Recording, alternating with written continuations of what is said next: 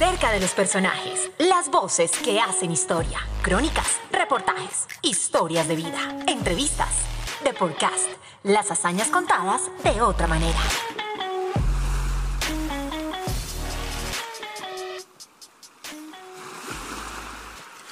Todos los sueños se pueden hacer realidad y el llevar a cabo con éxito los cuartos juegos de mar y playa se cumplió Gracias al decidido apoyo del gobierno del deporte por medio del Ministerio del Deporte, estas justas en el Golfo de Morrosquillo quedarán para la historia.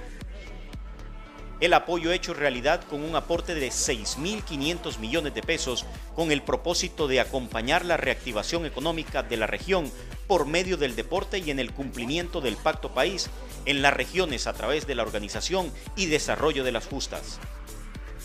Coveñas y Tolú en Sucre y San Antero y San Bernardo del Viento en Córdoba le dieron la bienvenida a 26 delegaciones desde el pasado 22 y hasta este 30 de octubre cuando se clausuran las justas en el territorio del Golfo de Morrosquillo. A lo deportivo también se suman las 12 disciplinas en las que los deportistas estuvieron compitiendo en playas espectaculares como las de Bahía Cispatá, Villa Melisa y la misma Playa Blanca. María Isabel Urrutia, directora de los Juegos Nacionales de Mar y Playa, hace su balance de lo que han sido las justas en el Golfo de Morrosquillo. El balance general de los Juegos eh, satisfactorio, sencillamente porque el nivel técnico fue bastante alto.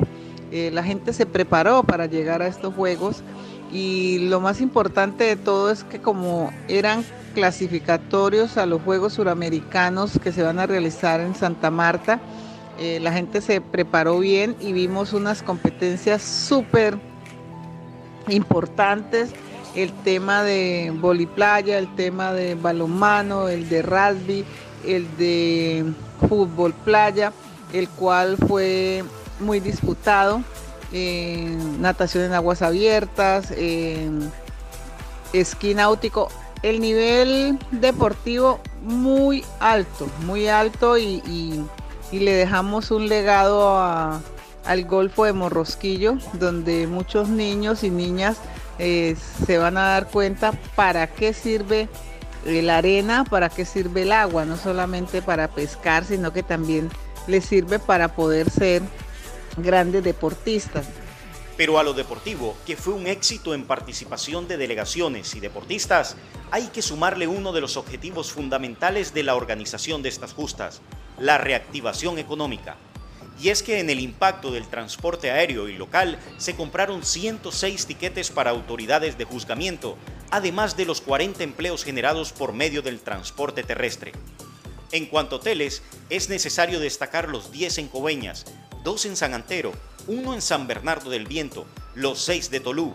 Así las cosas, las camas ocupadas a lo largo de los Juegos fueron 3.887 en Coveñas, 1.006 en San Antero, 384 en San Bernardo del Viento y 1.700 en Tolú, para un total de 7.034. Ni hablar de los servicios de alimentación en estos Juegos Nacionales de Mar y Playa. En Coveñas, por ejemplo, fueron 11.661, mientras que en San Antero finalmente se llegó a 3.018. San Bernardo del Viento tuvo 1.062 y Tolú 5.361 pero desde el Ministerio del Deporte es claro trabajar por el juego limpio. Por tal razón, la labor contra el dopaje cobra un valor relevante.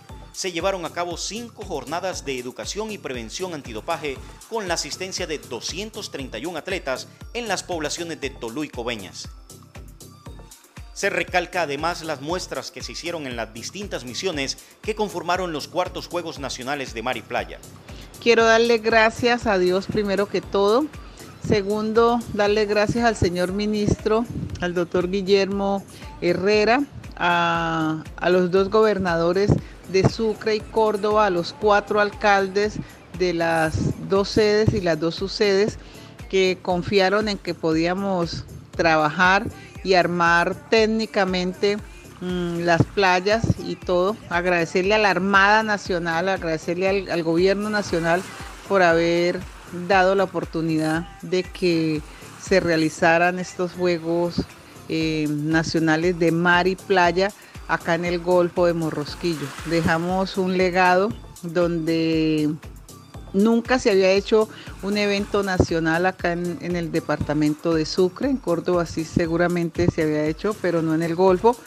Y, bueno, los niños quedaron muy contentos, que eso es lo que más me importa, saber que en los escenarios estuvieron mucha gente eh, participando y, y viendo qué eran los Juegos de Mar y Playa manteniendo el compromiso de cuidar a los deportistas y todos los actores de los Juegos, se trabajó con los profesionales de la salud del Ministerio del Deporte en tener las pruebas necesarias para el COVID-19.